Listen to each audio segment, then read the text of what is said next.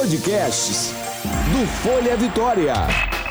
Agora eu ouço Folha Vitória. Especial Cidades. Um novo normal.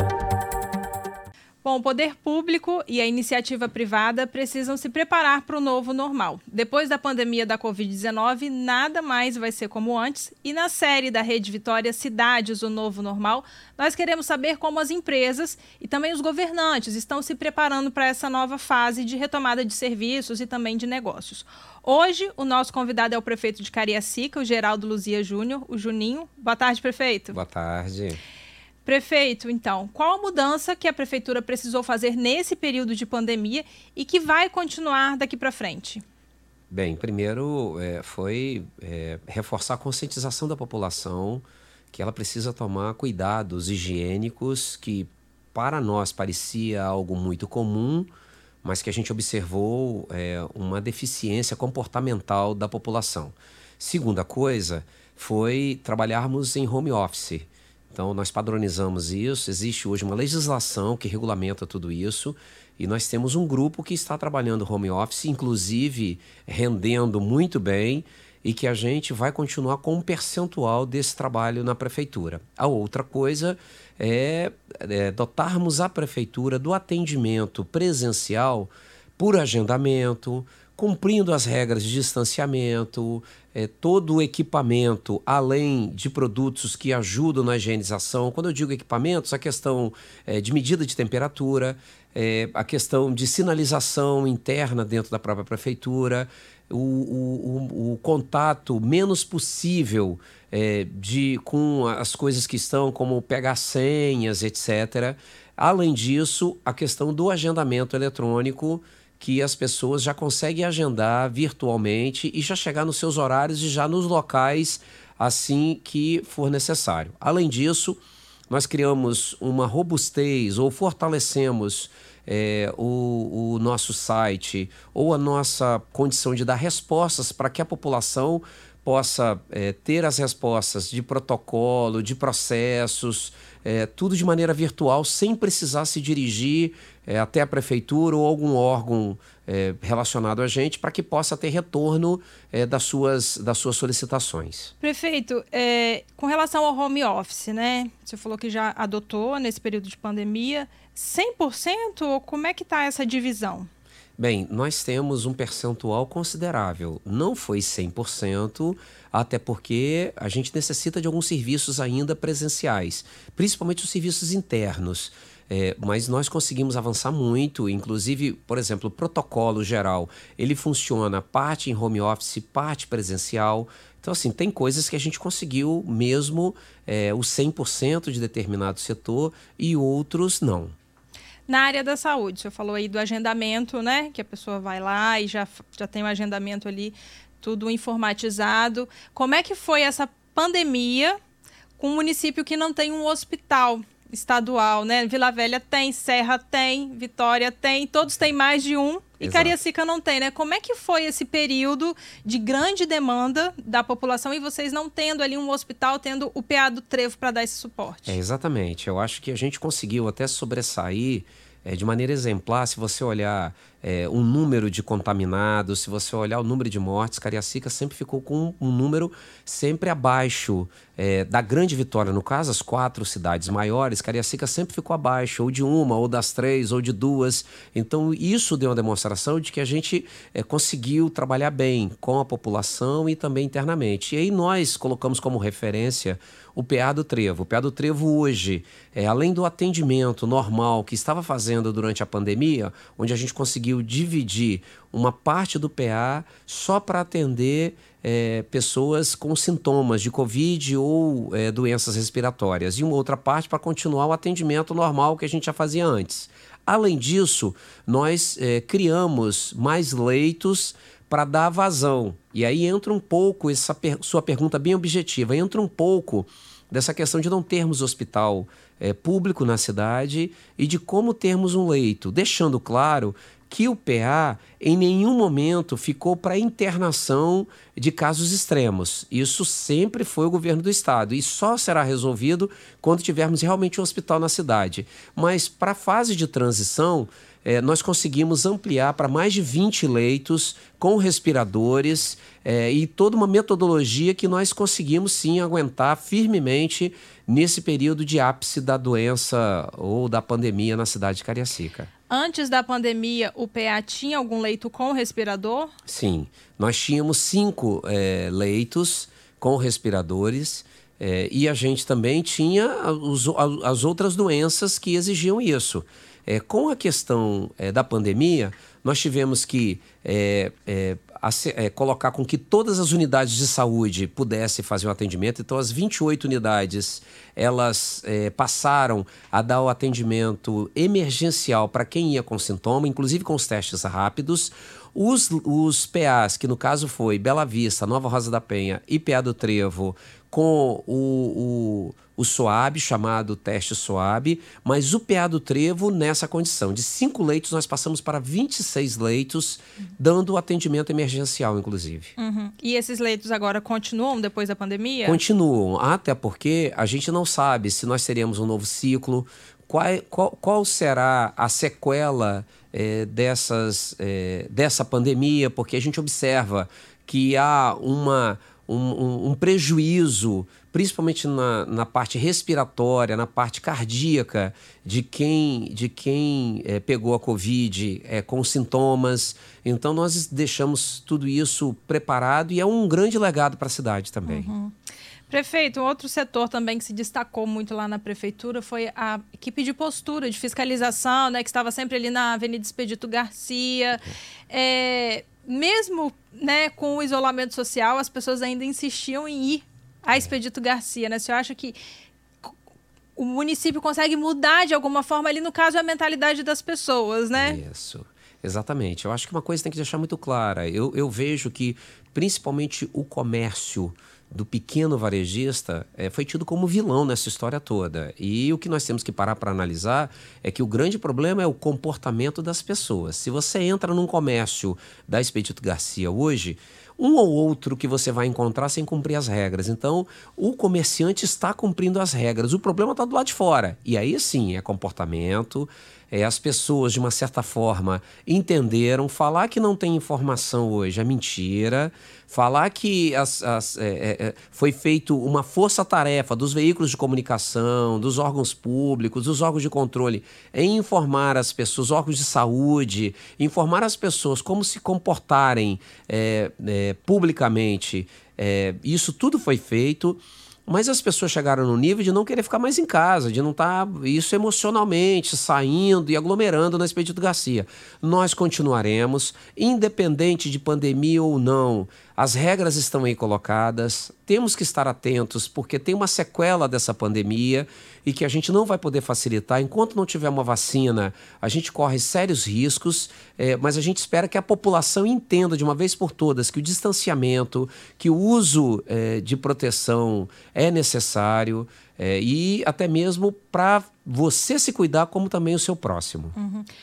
Prefeito, voltando um pouquinho lá no, no PA, você falou que aumentou aí os leitos né, com respiradores. Foi preciso contratar mais enfermeiros, Sim. médicos? Sim, nós tivemos que aumentar a contratação, não só é, para por conta do PA, mas também por conta das unidades de saúde. É, agora a gente está avançando num, num, num, certo nível que a gente está formando as equipes de estratégia de saúde da família, o que vai propiciar a gente abrir agora a Flechal 2, que vai ser uma outra, um outro apêndice, uma outra extensão do próprio PA, porque agora retornam as, as consultas eletivas. E quando se fala em consultas eletivas, aí vem a questão das cirurgias também, que vão acontecer acontecer pela, pela alta complexidade, pelos hospitais, e os exames passam pela prefeitura, né, as pessoas que usam o SUS, e aí é, Flechal 2 já vem agora para ajudar a desafogar um pouco o pé do trevo e a gente também abrir para que a população daquela região possa ter esse atendimento.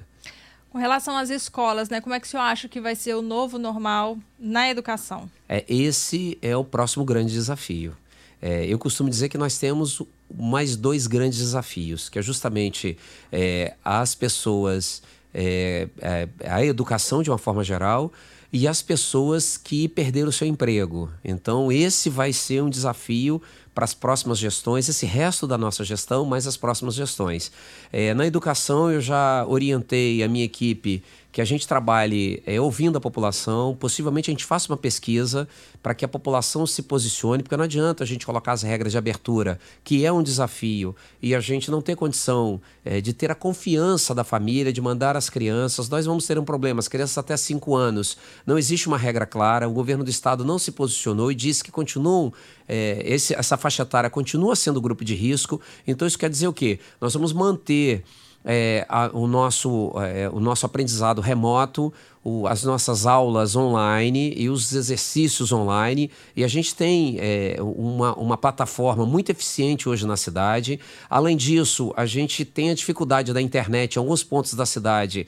A gente passou a trabalhar com os exercícios é, é, escritos é, é, presenciais, no caso, entregue às crianças, e a gente vai agora ampliar e vai fazer isso é, de forma é, organizada em todas as escolas que necessitarem. As crianças vão receber esse material didático impresso, e isso para a gente já é um avanço, mas nós sabemos também que as crianças acima de 5 anos, a gente não vai ter toda a garantia é, seguindo os padrões que o governo do estado está colocando. Então, nós só vamos fazer isso em sintonia com a sociedade, com as famílias e com os prestadores de serviço, que inclui os professores, inclui os pedagogos, inclui é, o pessoal que cuida da merenda, para a gente poder avançar. Nós até já estamos adiantando que, além da pesquisa, nós vamos agora fazer a distribuição do kit para as crianças, o kit alimentação para as crianças, o kit merenda para todas as crianças da rede agora esse mês,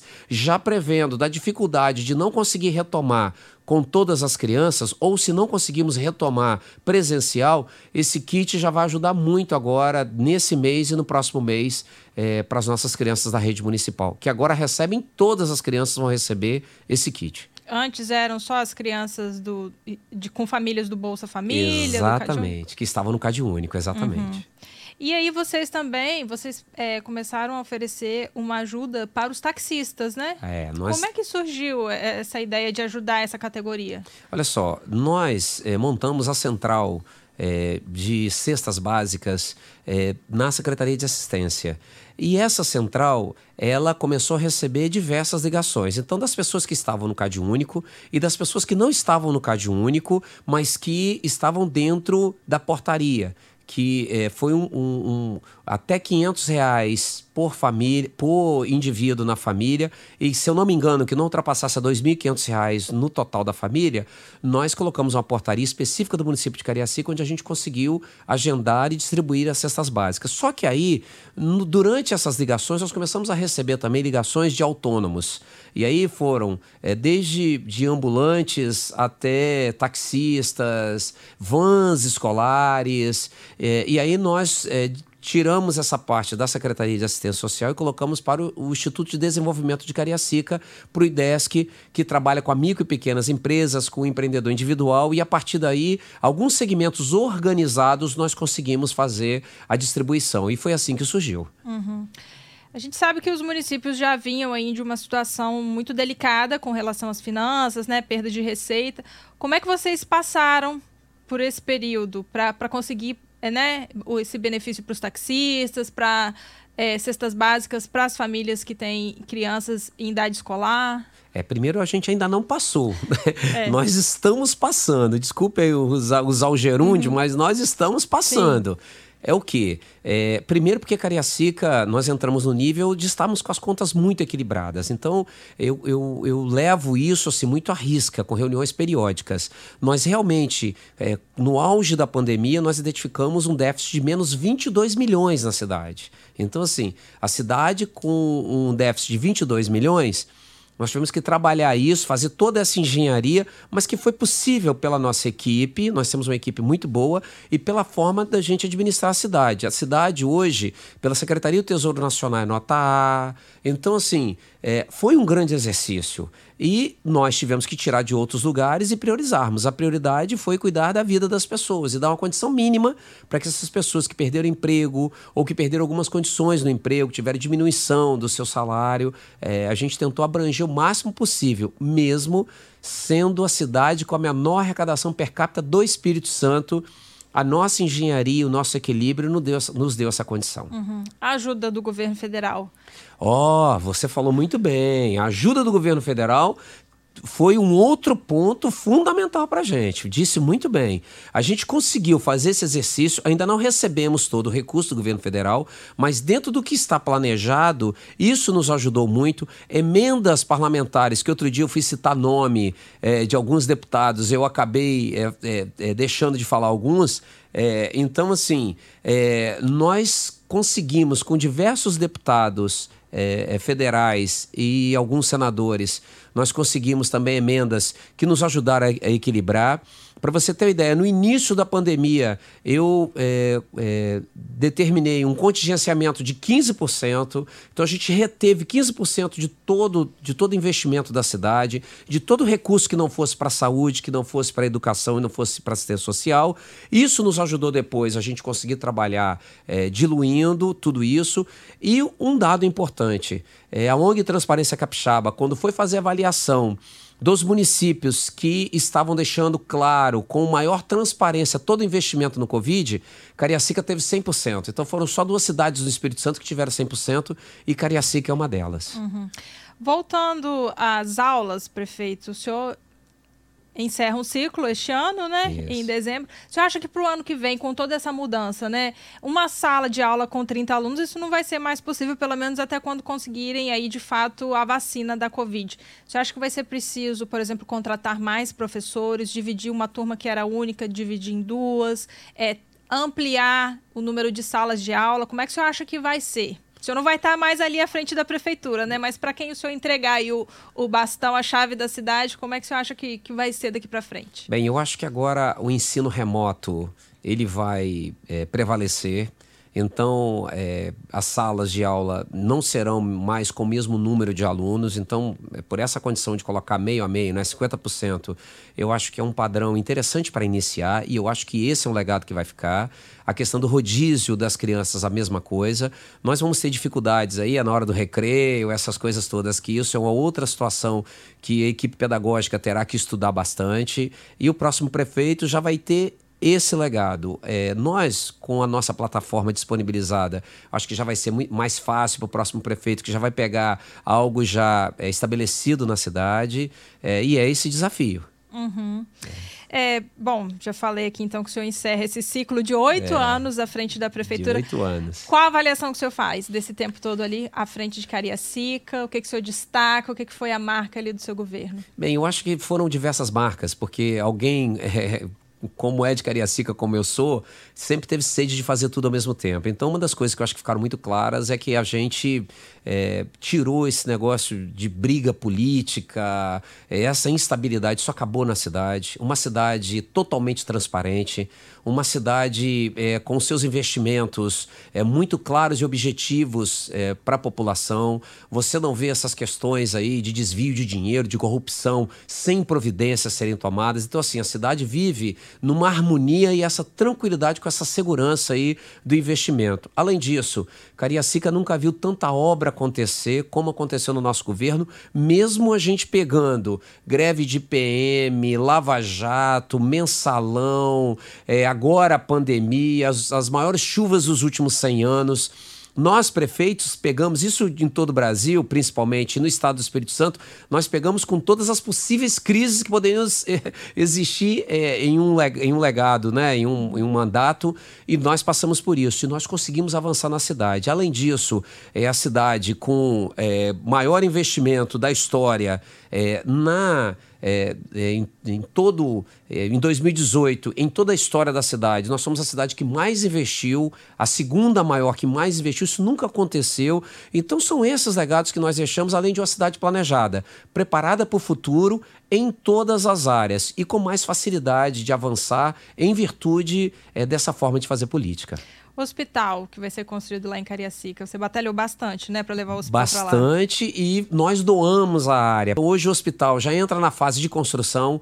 Nós já passamos agora da, da fase de fundação e já foi publicado o edital para construção. Então, assim, é mais um legado que a gente deixa. E o próximo prefeito, além disso, terá todas as unidades escolares ou reformadas, todas as escolas ou reformadas ou finalizando a construção, coisa que a gente é, não esperava. Outra coisa, o concurso da Guarda Municipal finalizado, ele só terá que dar posse. E isso para a gente, além de uma grande central de vídeo monitoramento, é, a, a, as, as unidades de saúde todas funcionando, algumas em reforma, mas com dinheiro em caixa, e eu acho que é um pouco isso que a cidade precisava e hoje terá.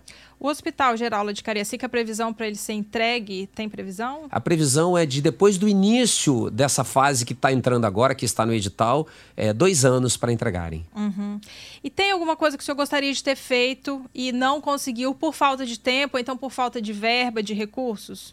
Bem, assim, falando com você rapidamente aqui, era deixar a guarda atuando, a guarda municipal atuando. Então a guarda ela vai ficar para o próximo prefeito dar posse. Uhum. Nós vamos dar o curso, inclusive, mas era esse legado e trocar toda a, todas as luminárias da cidade em LED. E eu vou conseguir trocar parte dela e nós vamos deixar o restante para o próximo, próximo prefeito. E a, a, Guarda Nacional, qual a avaliação que o senhor faz da Força Nacional né, lá no município? Bem, eu acho que a Força ela está cumprindo o papel dela, que é contribuir com o legado histórico é, da Polícia Militar e da Polícia Civil e das outras polícias que já atuam no Espírito Santo.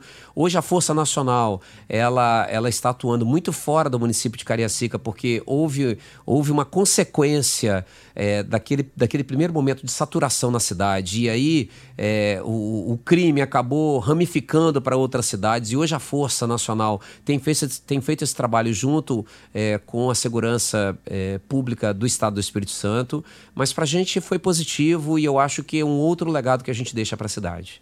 Prefeito, fora da área da educação, também da saúde, né, o senhor destacaria alguma outra área que foi preciso fazer mudanças aí por conta da pandemia que elas vão continuar? Sim, é, na área do esporte, na área da cultura principalmente, eu acho que é nessa área de eventos a gente vai ter que, que trabalhar ainda para que é, a gente possa é, entregar para a população esses serviços de forma mais segura, não só do público, mas também do privado. Uhum. É, a, a, questão também que eu já te citei para você, da questão do desemprego. Nós trouxemos grandes investimentos para as cidades, a gente está avançando para que tenha mais agilidade agora essa questão do emprego para a população. E nós estamos centrando muito na questão da construção civil. É o que a gente espera agora que isso, isso mude, essa agilidade, desburocratização que nós colocamos na questão ambiental, a gente avance também nos licenciamentos para que, as, para que as empresas tenham os seus alvarás e tenham condição de implementar os seus serviços o mais rápido possível. Bom, vou perguntar sobre o Carnaval de Vitória. Eu sei que é no município vizinho, mas eu sei que o senhor gosta, que o senhor se Sim. envolve, né? O senhor tem a escola lá de Cariacica, Sim. né? A Boa Vista. O senhor acha que, que nós vamos ter conseguir fazer o Carnaval de Vitória em fevereiro do ano que vem? Você acha que mais para frente ou que não vai ser possível? Bem, eu acho que são é, é, manifestações populares e que a gente tem que pensar muito. É, é eu acho muito difícil a gente assumir é, qualquer carnaval aí para fevereiro. Mas existem os técnicos né, que estão olhando, existe, no caso, a Prefeitura de Vitória vai ter que analisar muito bem isso, e o próprio governo do estado, mas é, na minha perspectiva, até por questão de segurança, eu acho que tem que se pensar um, para ficar um pouco mais à frente. A Boa Vista lá em Cariacica, ela gera muitos trabalhos, né? Isso. São as costureiras. Isso. Né? O, os metalúrgicos, né? Na construção dos carros alegóricos. Está tudo parado? Está tudo parado, até por conta disso. Mas, de todas as formas, o que pode acontecer é adiar esse período aí de preparação do carnaval e a geração desses empregos também, né? Principalmente informais. É, e é isso que acontece quando a Boa Vista começa a se preparar, né? Prefeito, eu agradeço sua participação aqui conosco. Uma boa tarde para o senhor e até uma próxima oportunidade. Eu que agradeço e parabenizo a vocês mais uma vez, é, porque eu acho que esse novo normal, ele ele parte muito pela atuação de vocês que deram uma força danada nesse período da pandemia e parabéns pela iniciativa e conte, contem sempre com a gente. Obrigada. Especial Cidades. O novo normal.